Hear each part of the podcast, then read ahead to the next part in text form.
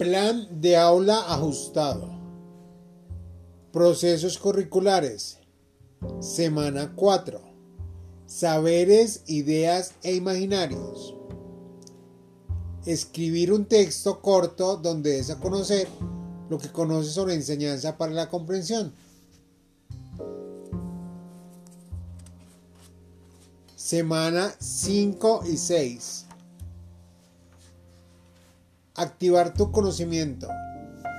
¿Sabías que?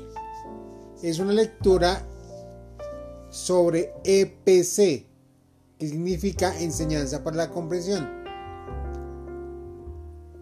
Donde nos dice que Blythe y Perkins sostienen que la comprensión incumbe a la capacidad de hacer un tópico con una variedad de cosas que estimulan el pensamiento, tales como explicar, demostrar y dar ejemplos. Generalizar, establecer analogías y volver a presentar el tópico de una nueva manera.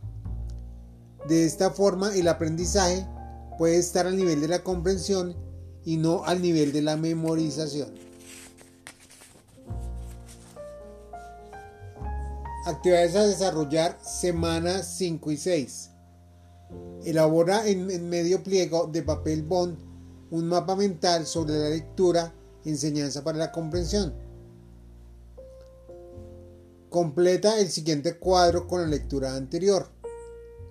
Cuatro preguntas acerca de la enseñanza y el elemento de la enseñanza para la comprensión que aborda cada una de las preguntas.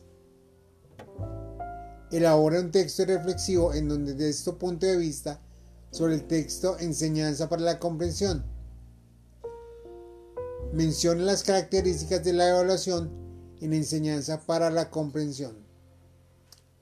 Inventa 10 preguntas relacionadas a la lectura Enseñanza para la comprensión que te permitan comprender por qué es importante este enfoque en la educación. Ahora evaluaremos tu conocimiento. Semanas 7 y 8. De manera creativa realiza organiza tus evidencias realizadas durante las actividades propuestas en la guía de plan de aula ajustado. Elabora un postcats con la información trabajada en las semanas anteriores. Entonces podemos decir, fue muy interesante la lectura de enseñanza para la comprensión, porque sin duda se ve reflejado en nuestra labor docente. Hicimos también un trabajo muy interesante que era formular cuatro preguntas y dar los tópicos sobre los cuales estaban basadas y asimismo entregar 10 preguntas realizadas por nosotros mismos sobre enseñanza para la comprensión.